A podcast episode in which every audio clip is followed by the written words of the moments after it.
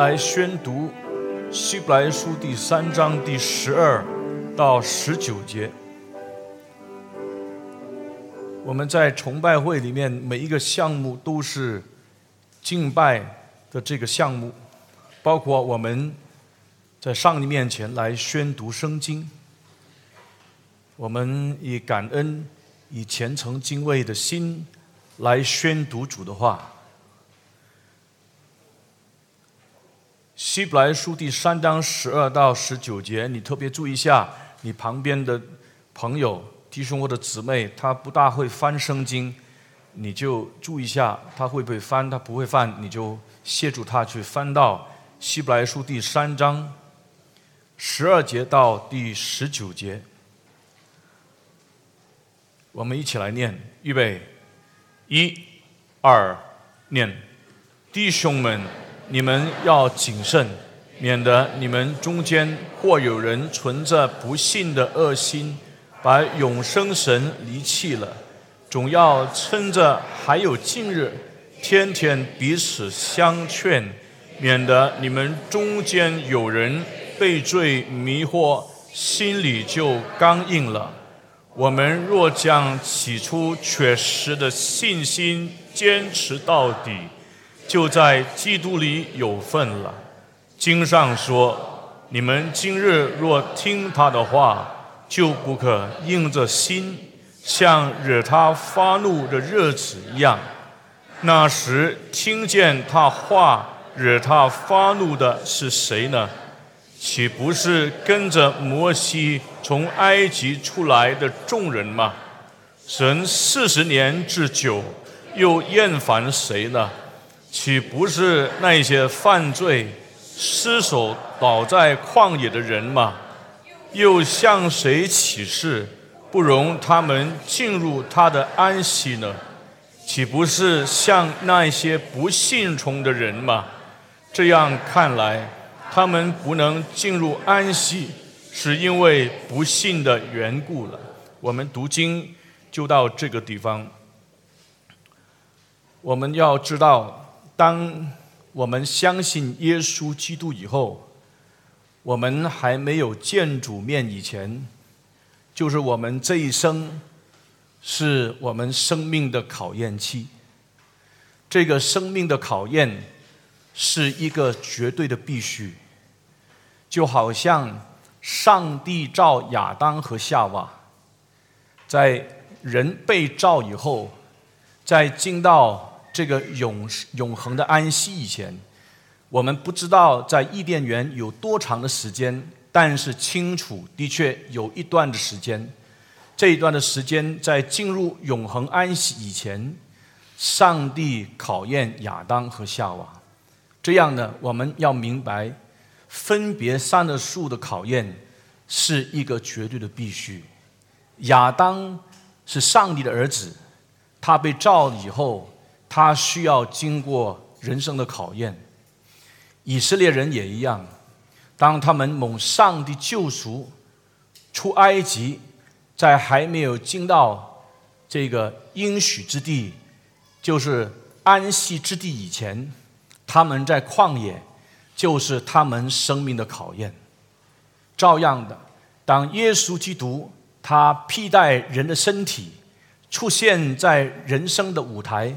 在历史的舞台当中，圣经告诉我们，特别在希伯来书第五章那里提到，他虽然为儿子，还是因所受的苦难学了顺从。意思是，虽然他是上帝的儿子，他在人类历史当中的出现，他也没有办法避开一个上帝对人所定下的定律，就是生命受考验。当耶稣基督。他还没有出来侍奉之前，需要在旷野先受考验。他的考验成功，因为他完全顺服上帝，他就可以成为什么呢？凡是顺从他的人，永远得救的根源。这是希伯来书第五章里面所出现的话。所以今天我们知道，以色列民是这样，亚当是这样，耶稣基督是这样。我们今天蒙受耶稣基督所救赎的人也一样，在我们还没有在永恒当中见主面以前的这一生，就是我们人生的考验期，就是在旷野里面，好像以色列民一样，我们需要经历人生的考验。这样，我们就明白希伯来书的作者，他就是因为看见希伯来书的读者。当时面对考验的过程，有人因为受逼迫，可能工作失去，产业被抢夺，虽然还不至于牺牲生命为信仰寻道，但是在受逼迫的过程当中，有人已经出现埋怨，好像以色列民在旷野埋怨上帝一样，有人甚至。要丢弃信仰，这是很可怕的。希伯来书的作者，他好像是一个牧者这样的角色，写了这一段，特别要警惕，要勉励这些在困难当中、在逼迫当中的信耶稣的，特别是犹太人，他们要坚守信仰。这句话就把它写下来了。当一个基督徒在人生的考验当中，在苦难的里面，在逼迫的当中，在困苦的当中，我们应当要怎么样呢？十二节告诉我们，弟兄们，你们要谨慎，免得你们中间或有人存着不信的恶心，把永生神离弃了。我们在苦难的里面，在考验的当中。希伯来书的作者教导我们要谨慎，要警醒。作为一个基督徒，我们明白这是很重要，我们要注意的事情。在考验的当中，我们不可以失方寸；在考验的里面，在困难当中，我们不可以失去理智，我们不可以失去方向，我们不可以慌张。虽然一般上，当我们处在困难的当中，我们可能会人心惶惶，心中恐慌，不知如何是好。但是这里提醒我们要谨慎。为什么要谨慎呢？免得我们就是有不幸的恶性，把永生神离弃了。这是我们特别要注意的。我们如果面对经济的困难，早吃本身都有问题，啊，生活很困难。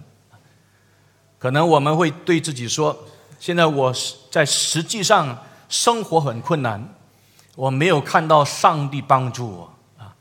我银行里面的户口越来越少，我一家有大小要去养，那现在怎么办？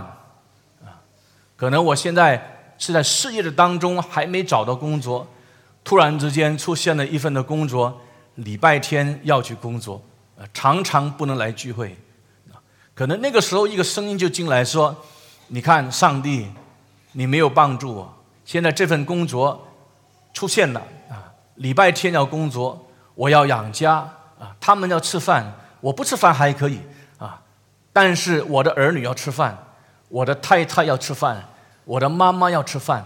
既然是这样，上帝，我是没有办法的。”我面对这个实际的困难，我就把这份工作我就拿起来了。拿起来以后呢，啊，很少来聚会，常常不能来聚会。理由是什么？因为我实际上面对生活的需要，我没有办法参加星期天的主日崇拜啊，更不用说可能平常的任何的一些聚会，可能一要继续要加班到很晚的时间，没有什么时间可以给自己。没有什么时间可以给教会。既然是这样的话，上帝啊，请你原谅我。很可能这只不过是一个很短暂的一个时间。这些声音的在我们思想里面的冲击，其实这是我们的考验。如果我们看希伯来书，你不要忘记，上帝带领他们出埃及，进到旷野的时候。我们在前面的经文已经说得很清楚，上帝在旷野要给他们考验，怎么样考验呢？啊，就是他们到了一些地方没有水喝，水岂不是我们生命当中最基本的需要吗？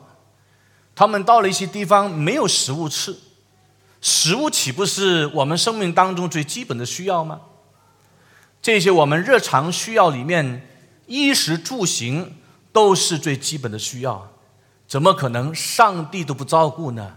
圣经清楚告诉我们，上帝给他们考验，看他们听不听上帝的话。照样，我们今天也要明白，当我们。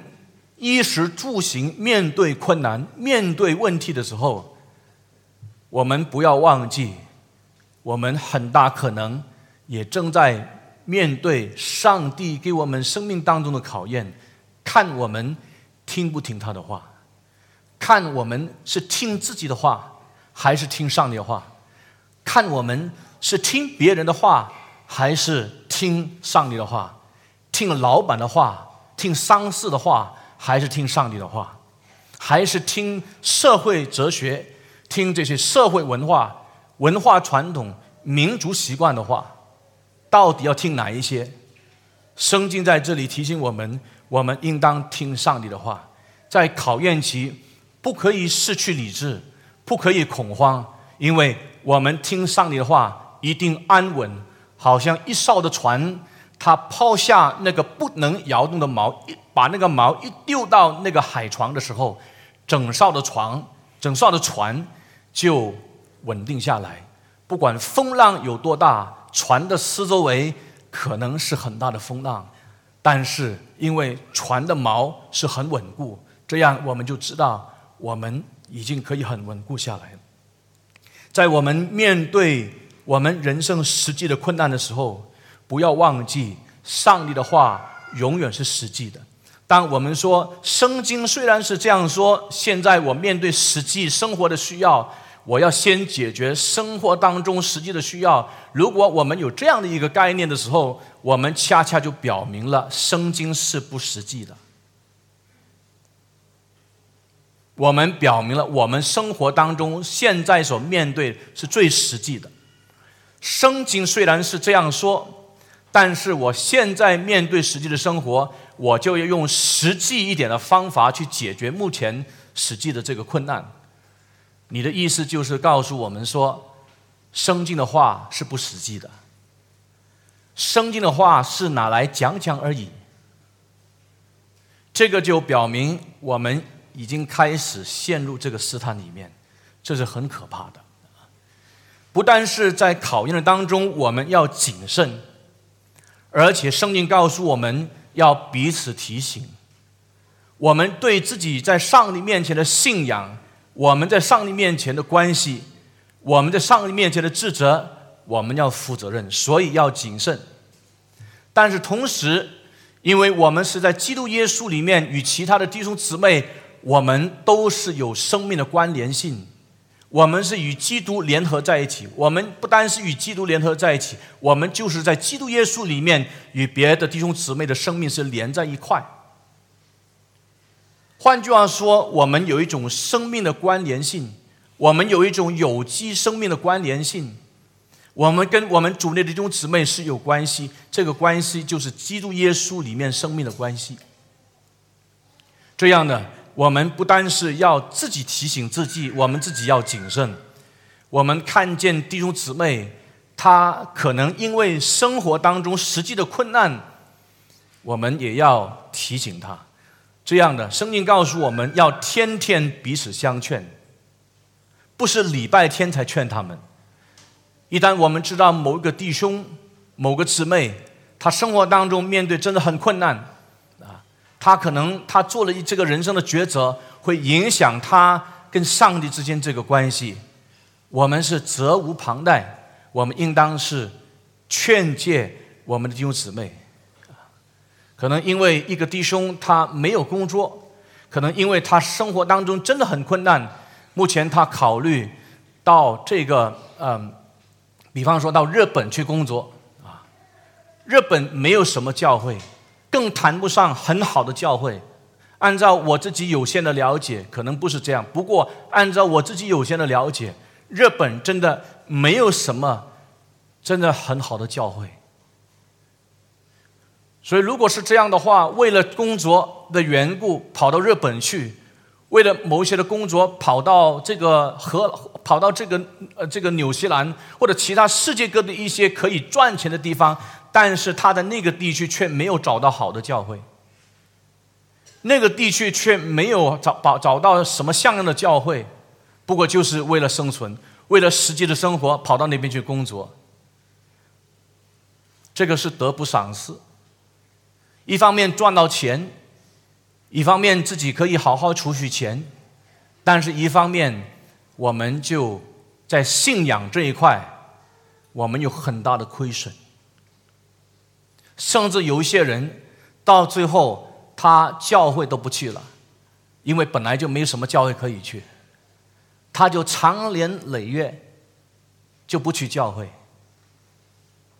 不去教会，当然有很多的原因。但是，我想，一个真正重生得救的基督徒，怎么可能受得了长年累月不去教会呢？我很难想象。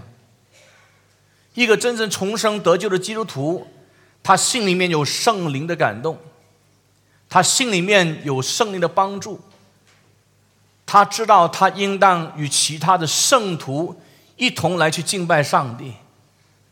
怎么可能为了工作的缘故，他可以长年累月不去聚会呢？怎么受得了？我很难想象。这样，我们最起码要说，他的信仰是很危险的，他得救的问题是一个很大的一个问号。可能你不是这样子想的。圣经里面有一句话，他说：“我们不可以停止聚会。”好像那些停止习惯的人一样，我们读圣经很长，没有注意到一些很细节的一些一些经文的记载，因为那边就是谈到有一些的所谓的基督徒，他们就是因为某一些生活当中的困难，到最后连聚会都不去了。啊，不可以停止聚会，好像一些人他们已经停止聚会一样。这样，我们就看到这些人在这样的困难当中，我们要劝诫，我们要把他们挽回啊。可能我们今天在这个教会，我们面对的也许不是生活当中，比方说工作上的困难，可能我们所面对的也许是嫁娶当中的困难啊啊。我们很盼望能够结婚。无论男生和女生，结婚是很自然的事情。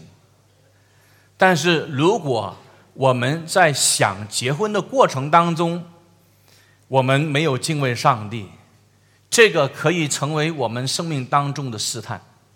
为什么？当我们来到某个年龄，我们还没有这个结婚的对象，到最后很可能我们就想说，我们很盼望结婚。无论是基督徒还是非基督徒，只要我喜欢，我就去找他；只要我认为他爱我，我就可以考虑嫁给他。因为他爱我，我也爱他，就考虑可以结婚。我们就失去生意里面一些很重要的生意原则。这是从上帝那个角度来看，是对我们的考验；但是从另外一个角度来看，魔鬼就抓紧这个机会，也给我们试探。所以我们要很谨慎。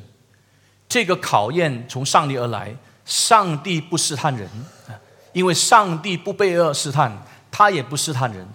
但是上帝给人的考验，同时可以成为魔鬼他使用的一个工具化的管道呢，来去试探我们跌倒。你看到有一些的妇女，今天她不再去教会，为什么？因为她嫁给一个。非基督徒的啊，这个先生啊，所以他可以几十年没有去教会啊，我们就会说啊，他以前是去教会的啊，他以前是信耶稣的，怎么可能以前信耶稣，现在没有信耶稣呢？信耶稣是可以以前信，现在不信的吗？信耶稣是以前是得救，现在不得救了吗？那是不是到一天，他他到上帝面前的时候，他可以跟上帝说：“上帝，我以前是去教会的，只是因为嫁给一个不信主的先生，所以现在没去了。”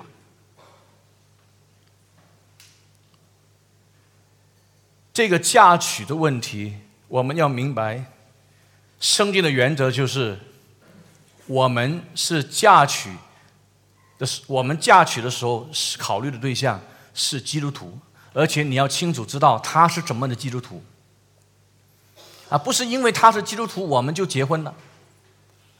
我是基督徒，我们就我们就结婚了，我们就可以考虑。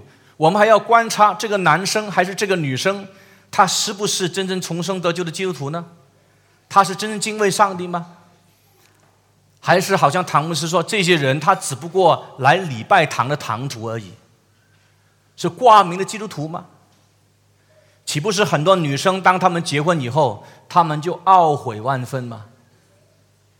甚至在我们当中也有一些人，他说：“我真的是后悔我结婚，因为嫁给这个不是真正敬畏上帝的男人呢，已经没有办法了，结婚的，而且儿女一大堆了。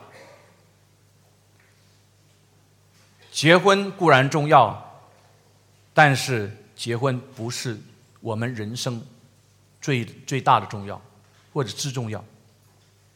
我们生命当中认不认识耶稣基督？我们有没有敬畏耶稣基督？”我们怎么样在这个世界上为基督而活，还是为谁而活？这个问题才是我们生命当中最大的这个重要。我们要慎重的考虑，因为我告诉你，无论任何人到一天，你喜欢也好，你不喜欢也好，你就是要见到这位主。你在这位主的面前，你就要交账。不要忘记，赐人生命的主，也是审判万有的主。赐给人恩典的主，到有一天你见他的时候，他也是要审判你的那位主。这是我们要清楚知道的。既然是这样，圣经告诉我们，我们既然已经得了不能震动的国，一方面感恩，一方面我我们也应当长存这个敬畏的心，来去认识这位上帝。圣经告诉我们说，我们的上帝乃是烈火。Consuming fire。我们刚才提到，在考验当中，一方面我们自己警醒，一方面我们要彼此提醒。真的弟兄姊妹啊！我现在要你们先翻到艺术的圣经，我们继续来谈到一些原则。我们真的要提醒弟兄姊妹，《哥林多后书》第六章十四到七章第一节，请你翻到。哥林多后书第六章第十四节到七章第一节，这段圣经应当是我们熟悉的。当你读圣经，我想我们都会碰过、读过这段的经文。每次我们读圣经，我们不可以读读就算，我们要求圣灵光照，让我们明白教训。因为真理不单是停留在思想的里面，真理也不应当是成为我们只是停留在这个认同的对象。真理是要实践的，真理是需要我们去顺服的，真理是表明我们要听从真理，我们需要真理。真理摆在我们面前，我们的回应不单是这里知道，不单是认同，而且是生命的顺从。这个才是我们对真理应该有的回应。当我们看哥林多后书六章十四节，一直到七章第一节，我做一个总结。这一段的经文就提到，我们是圣灵的殿，我们是上帝的殿，我们的生命，我们的生活要分别为圣。什么叫做分别为圣？分别为圣的意思。就是跟非信徒的生命和生活是要分别出来的。我们因为有耶稣基督的信仰，我们的世界观、我们的价值观，我们永远跟非基督徒的世界观和价值观永远都是对立的。非基督徒如果没有圣灵的帮助，他们永远不可能来理解圣经的原则，他们永远不能想象，怎么可能礼拜天的时候你一定要来呢？能不能够向你的上帝请假一天呢？出国游玩的时候，就好好向上帝请假一天，行不行？你毕业典礼如果刚好在星期天，你要不要去？如果你真的是相信上帝是那位独存的上帝，他吩咐了我们当守安息日。今天就是基督徒的这个安息日，就是主日的意思。如果你相信，因为讲到最后，我要让你看得很清楚，这个主日就是要特别分别为圣，向全世界人来去告白，我们是上帝的约民，我们守住这个主日。如果你真的是像这样相信的话，我们的毕业典礼算什么呢，弟兄姊妹？真的，我们在有人在当中，他毕业典礼没去。啊他真真的没有去。我们如果相信上帝的话，听上帝的话，我们就可以在这方面来讲见证，给很多年轻一代，我们可以让他们知道这个主日是这样的重要。如果我们在工作上，我们把这个主日把它分别出来的时候，我们就可以跟其他的弟兄姊妹、其他的朋友来做见证。但是我们刚才说的是，如果他还没有信耶稣，他是。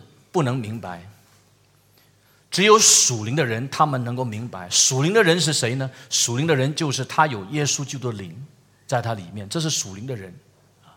属灵的人能够理会属灵的事，不是属灵的人，他不能理会属灵的事，他就以为这是荒谬。那所以这段圣经很清楚，让我们明白，我们的生命和生活是要分别为圣的。这样，我们结婚、谈伴侣、讨论伴侣，我们是要分别为圣；我们的工作的性质要分别为圣。同样道理，我们的生意伙伴也要分别为圣。我们今天谈，我们跟谁配合做生意？我们到底要找谁成为我们生命的生意的伴侣、生意的这个伙伴？岂不是我们也要好好想一想？我们应当按照圣经的原则来分别为圣吗？因为圣经在你这里提到说，你们和不信的原是不相配的，不要同父一儿。义和不义有什么相交呢？光明和黑暗有什么相通呢？基督和比列有什么相合呢？信主的和不信主的有什么相干呢？等等等等，你看下去，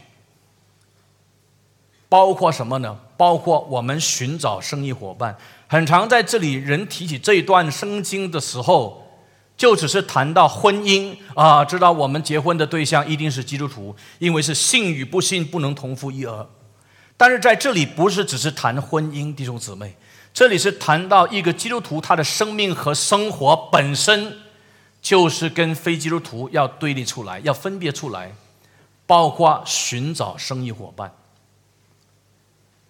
因为我们知道，我们做生意啊，我们的终极目的，第一个位置的，永远不可能纯粹是赚钱。如果我们做生意的第一个目的就是为赚钱，我告诉你，你跟非基督徒的价值观和世界观没有两样，你就可以讲那句话了：“Time is equal to money。”钱就是这个这个这个这个这个时间就是金钱的。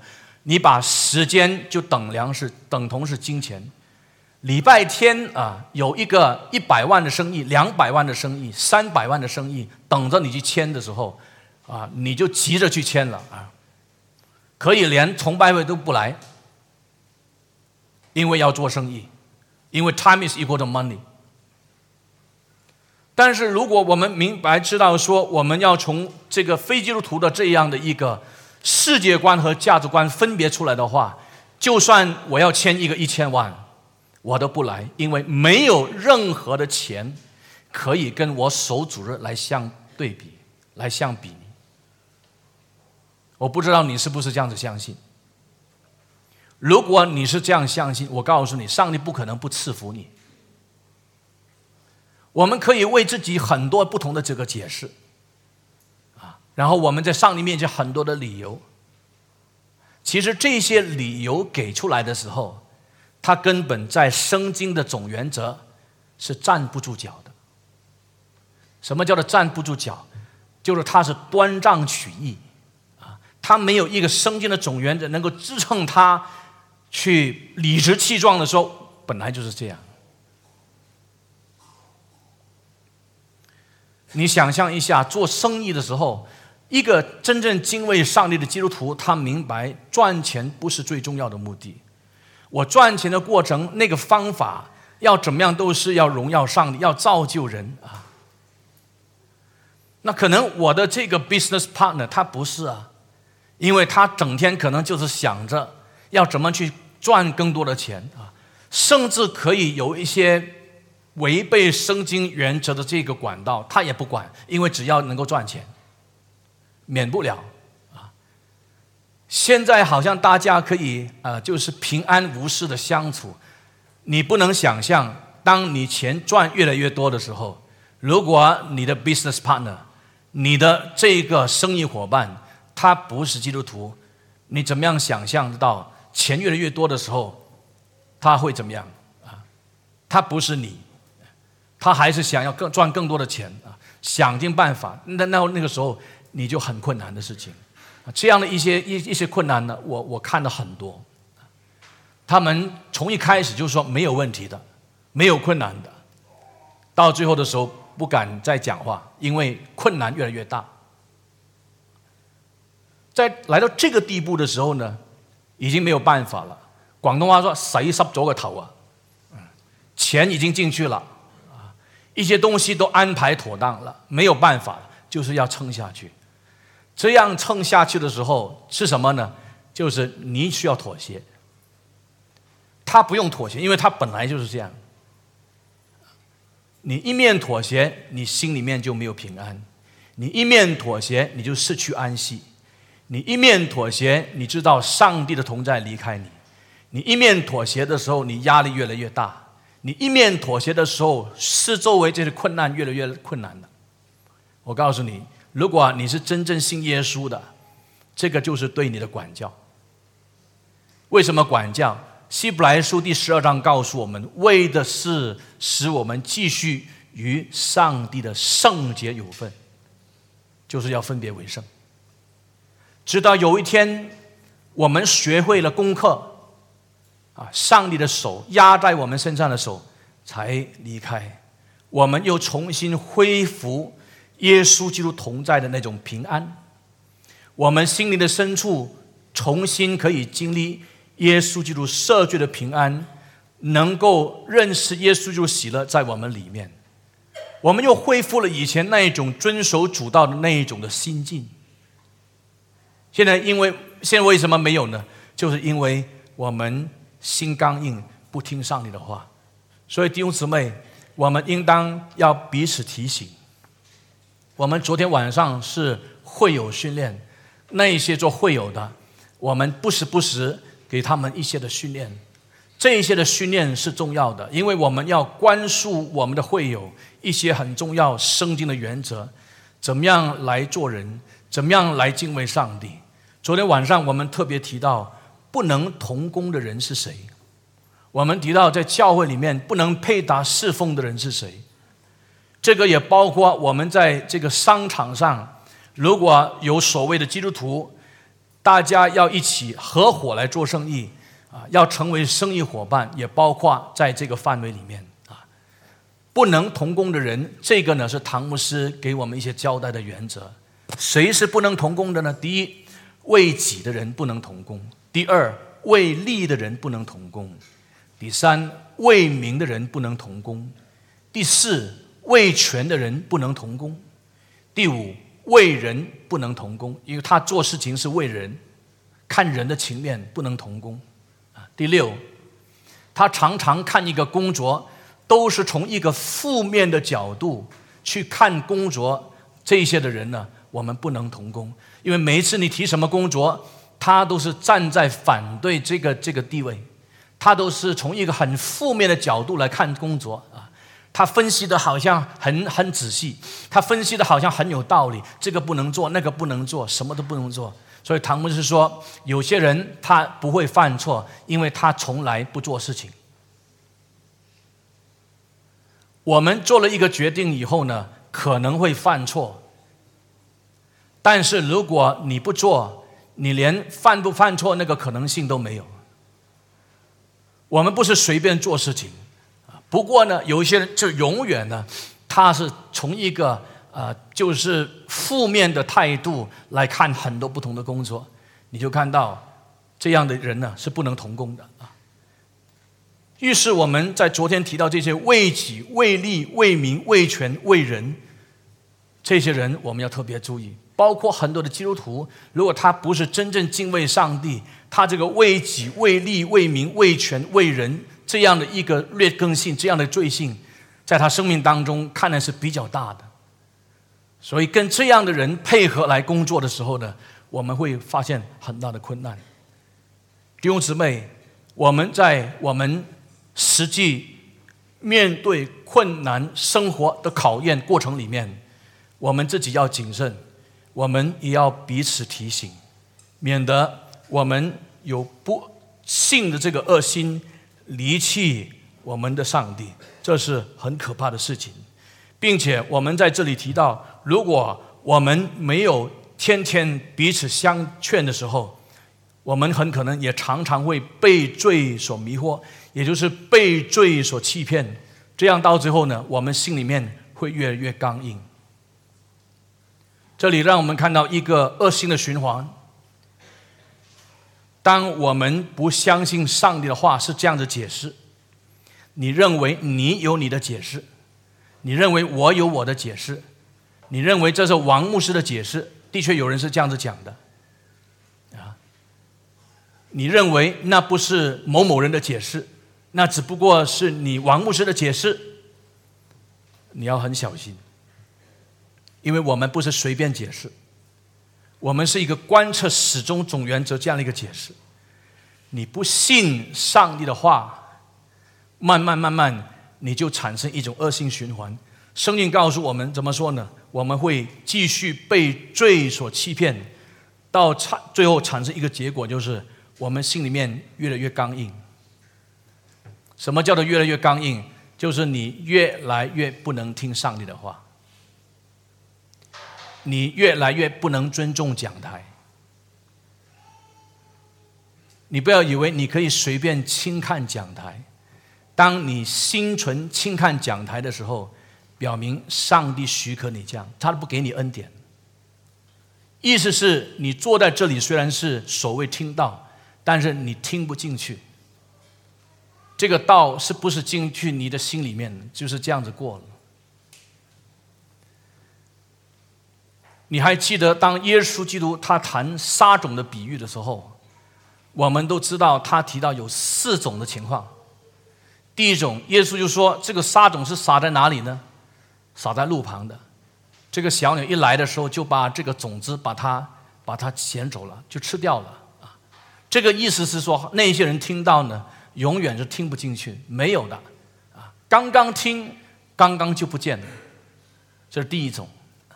第二种呢，是长撒撒在这个前土的，它很快成长，啊，但是很快成长的时候，但是那个太阳一出来的时候呢，它就枯干了啊。这种人是什么意思呢？这种人他好像很快领受上帝的道，结果当他出来面对这个五花八门的世界，他很快就被这个五花八门的世界的这些物质的享受等等各方面就吸引。就离开上帝了，这是另外一方面。第三种呢，是撒在经济丛里面的，也是好像看得很快成长，但是因为经济挤住他，他在这个成长过程当中，经济挤住他，他也到最后枯萎了。这些人是谁？这些人就是所谓信了耶稣以后，面对所谓生活实际上的困难，工作找不到，很辛苦。呃，这个生活很困难啊，很很多这些困难来到他生命当中。他说到最后不要了，我不要再信耶稣了，我要回去我自己原本的民间信仰的信仰。也有这些人，只有到最后第四种是撒在这个好泥土的，你就可以注意到，耶稣就是说撒在好泥土的，他的成长有三十倍的，有六十倍的，有一百倍的，有没有注意啊？无论你看他成长。呃，这个这个大小，它还是有成长，三十倍、六十倍、一百倍是有成长的，不像前面的三种呢。这个种子撒下去的时候，它是没有成长的，零。今天在教会里面，我们要清楚明白。一种的情况是，那些不是真正信耶稣的人，问题发生在四周围，在他生活当中的时候，他越来越感到呢，他所看见的才是叫做实际，那个才叫做 practical。你讲的不 practical，他慢慢心里面就刚硬起来了。他没有注意到，他心里面慢慢刚硬起来的时候呢，越来越不能听上帝的话。越来越抵挡讲台。他们说：“当你开始轻看讲台，也就是上帝开始丢弃你的时候，那是很可怕。无论是这些非基督徒，他这种心开始刚硬，到最后，他到最后就不来教会了，可能是这种情况。那我们我们基督徒呢，有没有这种这种这种的可能性呢？也有。”虽然不至于我们离弃上帝的信仰，但是我们越来越不信上帝的话是这样子解释。当我们越来越不相信上帝的话是这样子解释，我们有我们自己解释的时候，你就按照你自己的看法来做人。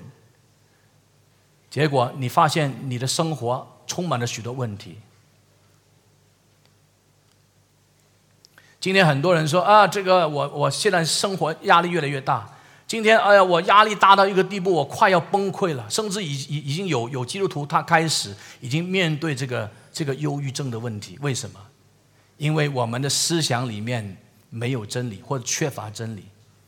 一个生命当中长期缺乏真理的人，他没有力量去面对工作的压力、家庭的压力、婚姻的压力，任何来到他生命当中的压力，他没有真理可以解决问题，他没有真理回应问题。他慢慢靠自己，靠自己，靠自己，到最后他就钻牛角尖在里面出不来，就慢慢就精神压力绷紧，解决不了，忧郁啊，这个就是他慢慢陷入的困难。他开始需要吃药啊，然后他就依靠药物来解决他问题。药物可以暂时解决你生理上的困难，但是我告诉你，长期的时候你是需要真理。所以，唐牧师面对一些精神压力的人或者忧郁的人，他的建议是一两年里面，你都要慢慢开始要把这个药物的依靠要离开。你不能永远依靠这种的药物，解决了不了问题。难道你不相信耶稣基督所讲的话？说真理，你认识真理的时候，真理就能够使你享受真自由吗？一个有真理的人，生命当中享受真自由的人，你认为他压力很大的时候，他不能面对吗？你看看唐牧师也好，你看看所有这些真正敬畏上帝的人，他们压力大不大？压力很大。工作量大不大？工作量很大。精神疲不疲惫？精神很疲惫。生命当中喜乐不喜乐？很喜乐。有没有平安？有平安。为什么？你要问这个问题吗？为什么你少许压力，你就压力很大？这个就是我们生命当中，我们对上帝的话、上帝的真理，到底你是存一个信心的回应，还是存着一个不信的回应？希伯来书的作者当时写信给希伯来书的读读者的时候，就是要这样来警惕他们啊。他继续说下去，请你看第十四到十八节。请大家一起来念十四到十八节。我请大家站起来念十四到第十八节。我们好好念上帝的话。十四到十八节，你一面念，你一面注意它里面在说什么。预备，一二，念。我们若将起初确实的信心坚持到底，就在基督里有份了。经上说：“你们今日若听他的话，就不可硬着心，像惹他发怒的日子一样。那时听见他话惹他发怒的是谁呢？岂不是跟着摩西从埃及出来的众人吗？”神四十年之久，又厌烦谁呢？岂不是那一些犯罪、失手、倒在旷野的人吗？又向谁起誓，不容他们进入他的安息呢？岂不是像那一些不信从的人吗？请坐，请坐。所以你可以看到，从十四节这里谈到什么呢？十四节这里谈到，就是我们如果将起初确实的信心坚持到底，就在基督里有份了。刚才我们提到，在生命考验的过程里面，第一，我们自己要谨慎；第二，我们要提醒弟兄姊妹，这是彼此的提醒。现在来到第三，我们要讲下去。这里谈到真基督徒的信心要怎么看？这里其中有一个很关键的，就是他能够坚持到底。一个真基督徒的信心要怎么看？就是他在这个受到压力、受到困难、受到逼迫、受到痛苦，许多这些的。啊，这个困苦围绕在他的四周围，他生命当中的经历，我告诉你，到最后他依然能够坚持到底。圣经清楚告诉我们说，能够信心坚持到底的，就在基督里有份了。一个在耶稣基督里面有份的人，他是信耶稣的人；一个信耶稣的人，他在面对困难压力，到最后。他能够坚持到底，这个这个这个能力不是从他而来的。相反的，没有耶稣基督的人，他可能面对重重压力的时候，他就会陷入忧郁。没有耶稣基督人，他面对重重压力到忧忧郁，甚至到最后他会自杀。没有耶稣基督人，他面对重重的困难的时候，到最后他会放弃信仰。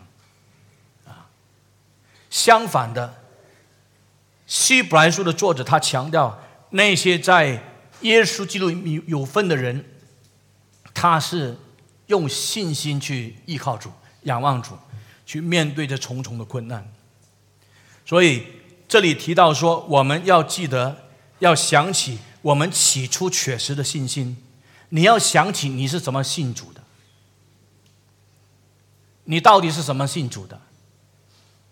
你是因为听喜欢听诗歌，所以你才信主的吗？你是因为看见神迹奇事，你经历了疫病，你才信主吗？你是因为看到你那个朋友他是信耶稣，所以他发财，所以你信主吗？你来教会是做什么的？你来教会，你以为是信了耶稣之后呢，你可以发财吗？你信耶稣的原因是因为你希望信了耶稣之后你病得医治吗？你信了耶稣之后，你希望信耶稣以后呢？你可以一帆风顺吗？你要知道你是怎么信主的。希伯来书的作者他提醒我们要记得我们起初确实的信心，我们是怎么样有这个确实的信心？我现在告诉你，这个确实的信心呢，是真正信主的时候，你要记得你有没有这样的一个经验？第一，你曾经听过。圣经所记载的，耶稣基督为我们的罪牺牲，第三天复活，这个福音你过去听得很清楚。你听完这个福音以后呢，你真的是大受感动。你这里知道这个福音是真实的福音，你也认同，到最后你把你的生命完全交托，你大受感动，你有那种认罪悔改的经验。你有没有？你不只是说你听听这样子啊，我就信，我就信，我就觉觉觉知了。那不是，你是听过耶稣基督死而复活这个福音，拯救人的好消息。听完以后呢，你是大受感动。你突然在上帝面前醒悟到，你跟上帝是有关系的。你突然醒悟到你在上帝面前是一个这么败坏的人。你有没有这样的经历？然后你说主啊，我是一个大罪人，我现在要认罪悔改归信你。以前只是这里知道，你听过了很多遍，但是现在突然之间，你你醒悟过来，你有没有这样的经历？如果有的话，这个呢是一个圣灵在你生命当中的工作。如果没有的话，求上帝怜悯你。就是因为你有这个最关键的经历，这是基于圣经原则的经历，然后你才会开始你的世界观改变，你的价值观改变，你的看法跟以前信耶稣以前的这个这个世界观和价值观不一样了啊！以前你认为在人生当中结婚最重要。家庭最重要，工作最重要，我要完成我的理想最重要啊！我要发财最重要，健康最重要，吃最重要。但是现在不是了，你感到说我认识上帝最重要，我要明白上帝的话，我要遵行上帝的话是最重要。有没有这样的经历？因为有第一个最关键的经历，你才有第二个关键的这个经历，然后你开始生活也改变了。以前呢，你是去 night club 的。以前是去 pub 喝酒的，以前呢是在农历新年的时候跟家人在一起的时候可以可以玩扑克牌的，这赌赌博的。我以前也是啊啊，我们都很喜欢玩的啊，因为玩少少就是啊，我觉得这很很快乐的啊。我以前是很喜欢抽烟的，虽然爸爸不给抽啊，你看爸爸也没有榜样，他抽很厉害嘛啊，所以我认为男人抽烟是是英雄啊。是很 man 的啊！我以前是这样的一个认为啊，男人抽烟的时候那个姿态很 man 的。我还记得那个时候在电视有个广告，Marlboro Country，啊，当当当当那个啊那个是 Dunhill，那还有一个 Marlboro Country，他那个 cowboy 带的那个喝一壶那个那个 咖啡，然后在那边抽烟等那个咖啡滚，哇！我说这个太棒了，很 man 很 man。爸爸不给抽，爸爸不给抽没关系。偷偷抽，我很很喜欢偷偷抽爸爸的烟。第二，我很喜欢嗅烟味。哇，这个烟味来的时候，啊，那个 aroma 啊，比 Kentucky Fried Chicken 还要还要美味。那但是我告诉你一个很真实的经历，一直到今天我都没有办法理解。我只能够说，是上帝救赎的恩惠，在一个人生命当中完全把它改变过来。我真正认罪悔改，信耶稣。第二天早上，我再一次嗅到我爸爸抽烟那个烟味的时候呢，我就完全受不了。一直到今天，今天在住酒店，酒店里面有烟味，我会有窒息的感觉，以前没有的。以前很喜欢抽，很喜欢修烟。我爸爸一那个烟味来的时候，哇，那个烟很爽啊！但是，一信耶稣，第二天早上。再嗅到那个烟味的时候，我就受不了，有窒息的感觉，一直到今天。那所以你你你会发现呢？不单是我们思想会改变，我们的生活会改变。虽然我们生命当中有许多软弱，因为我们还在替代这个身体做人，但是你你没有发现那个科目已经不一样了啊？那个羡慕已经不一样，人生的方向和目标已经不一样了啊。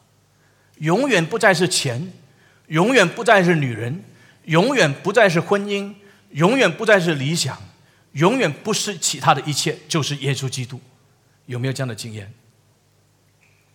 第三，读经的生活啊，以前还没有信耶稣的时候啊，一读圣经的时候就打瞌睡，是不是这样？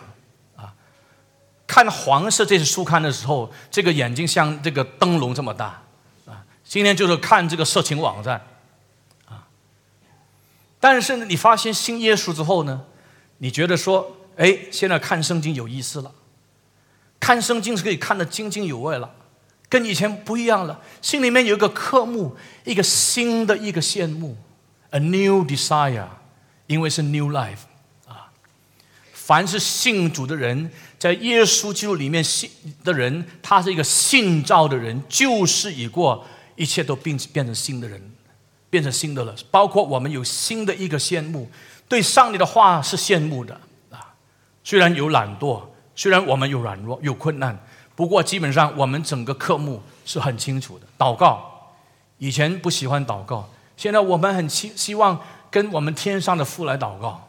我们很期盼能够跟上帝说话，我们又很怕说错话。所以我们很盼望从圣经原则来理解怎么对上帝说话。我们是诗篇的作者里面，我们可以看见诗篇的作者怎么样向上帝祷告。诗篇不单是赞美，诗篇其实它是很多的教训。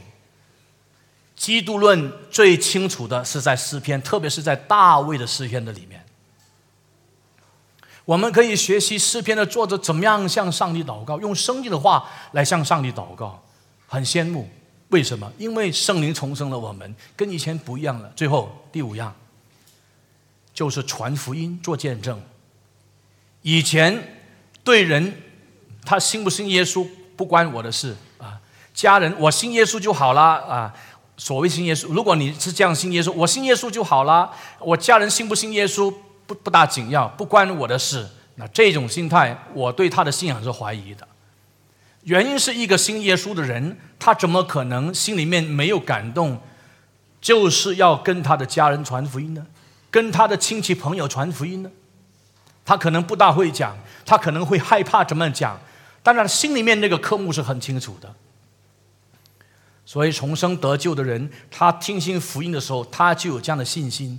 他有什么信心？他有认，他听信福音、认罪悔改、信福音这样的一个信心。他有这个这个整个，你可以看到他思想已知道的生活改变这样的一个见证。他读经祷告生活的见证，他整个传福音的这个见证，少一个都不可以。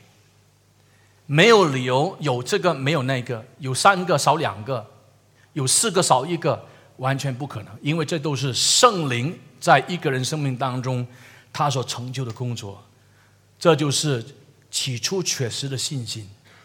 你要注意，希伯来书的作者他是引用了以色列人出埃及这个过程，在旷野他们的这个经历来提醒这些在教会里面面对困难逼迫的这些基督徒。他特别提醒他们要有确实的信心。他要用这个个案，就是以色列在旷野受上帝考验这个事件，来提醒他们不能够失去这个信心。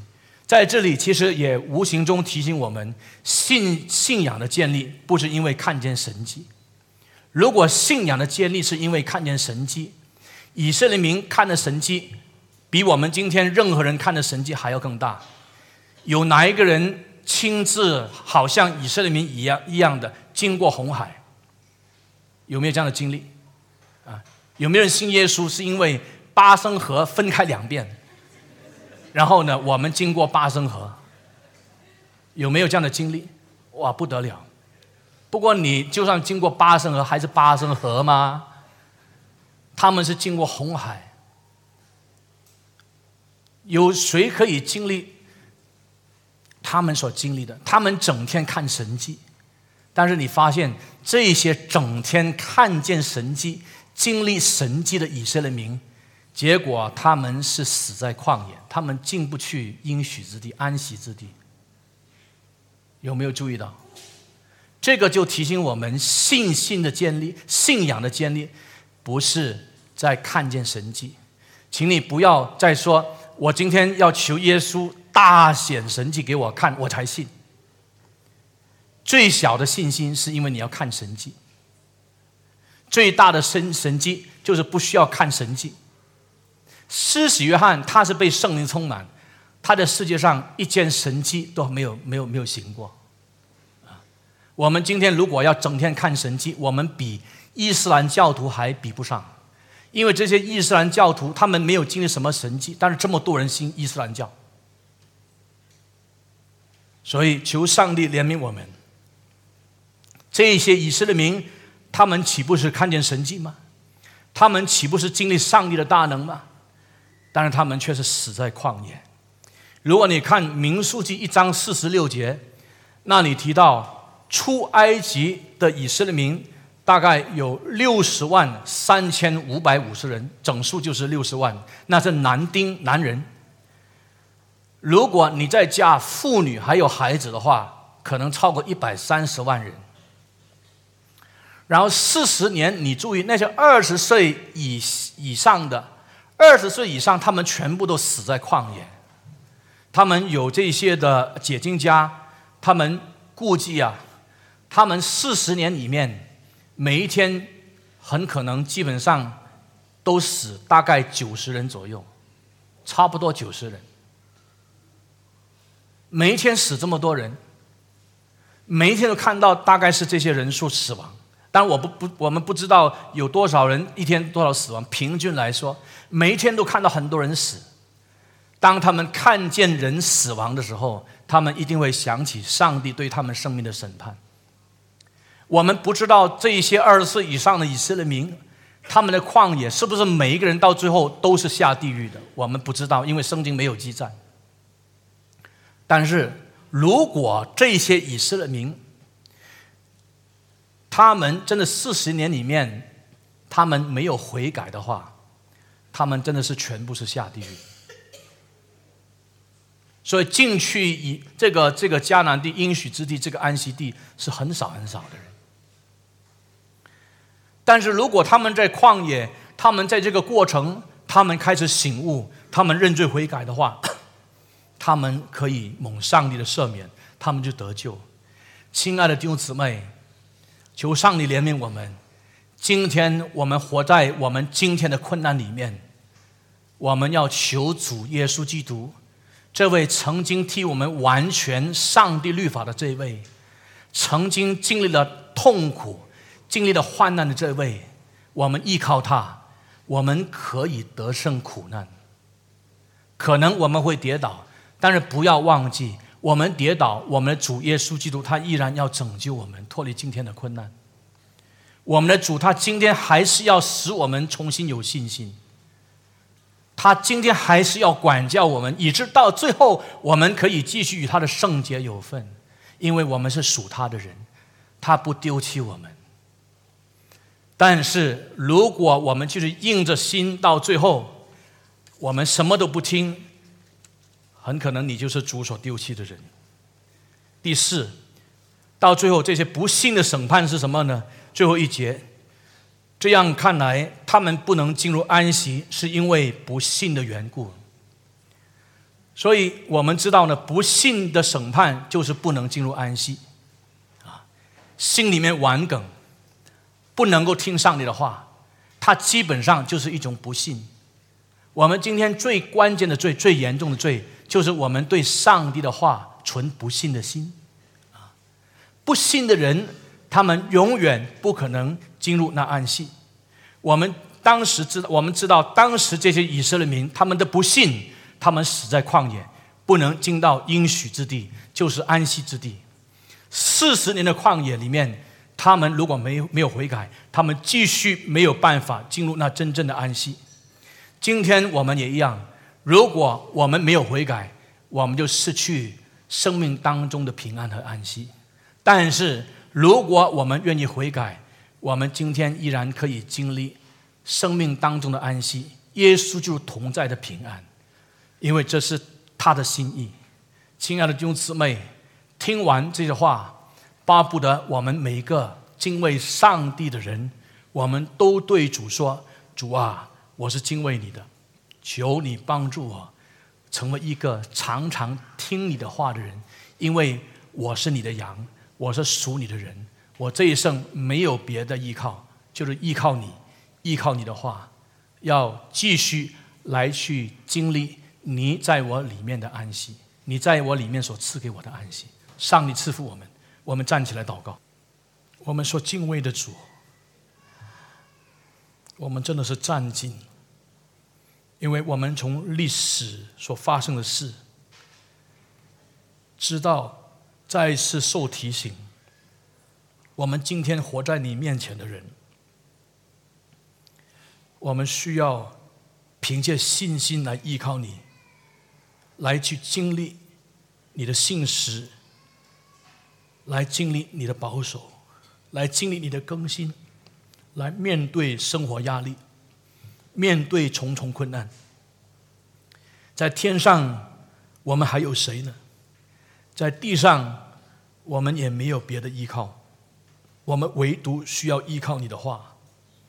你的话是长存的，依靠你话语的人也是长存的，因为凡遵守主道的人必永远长存。这世界和其上的情欲都要过去，唯独遵行你话的。必要永远长存，主啊，我们愿意就是这样的人。求主加添信心，面对我们每一天的困难，因为我们是属你的人。求主加添信心的大能，好叫我们面对 任何的困难，我们都可以依靠你，我们去得胜苦难，得胜任何我们生活的苦况。主啊，叫我们亲自来惊讶，亲自来经历。你的话是如此的伟大，你的大能在我们身上，叫我们是惊叹。我们要赞美你的名，叫我们可以讲见证。我们要对众人说：我们不是依靠自己，我们不是依靠才能，我们乃是依靠你，才有如此的见证。因为我们要把一切的荣耀都归给你。我们是如此软弱，我们明白。能力在我们身上彰显的时候，都是因为你与我们同在的缘故。愿我们常常经历赦罪的平安、救恩的喜乐。愿我们心灵的深处常有你所赐给我们生命的安息。求你垂听我们的祷告。我们又把这个能够使人得享生命安息的福音，能够传给那一些我们所认识或者不认识的人。愿主在这个过程显出他们也是你的选民。上帝如此赐福，奉耶稣基督得胜的名祷告，阿门。